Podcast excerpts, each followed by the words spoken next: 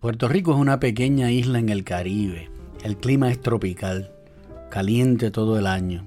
Así que nos costó un tiempo a mi familia y a mí acoplarnos al invierno en Virginia.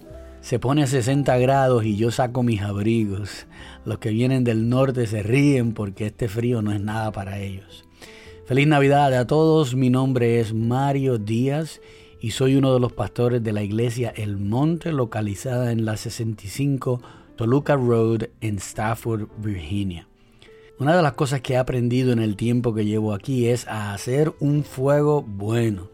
Ya sea en la chimenea o en una fogata afuera, hay una ciencia detrás de manejar el fuego. Para mí ahora es como un arte.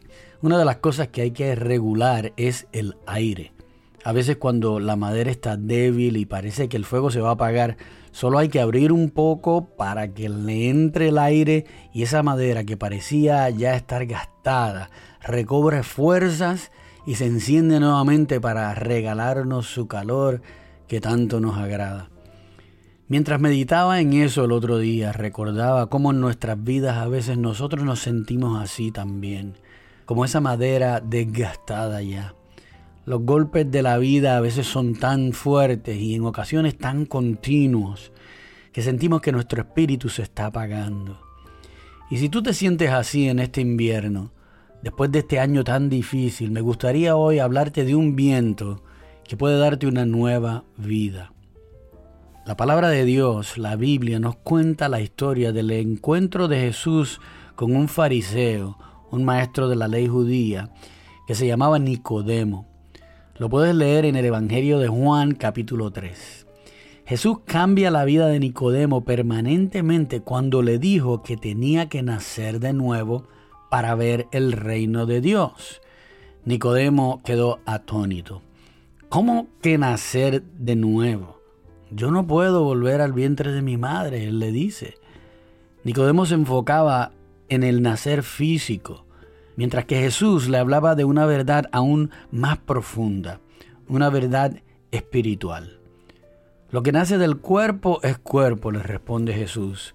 Lo que nace del espíritu es espíritu. Y aquí es donde llegamos a la parte más interesante.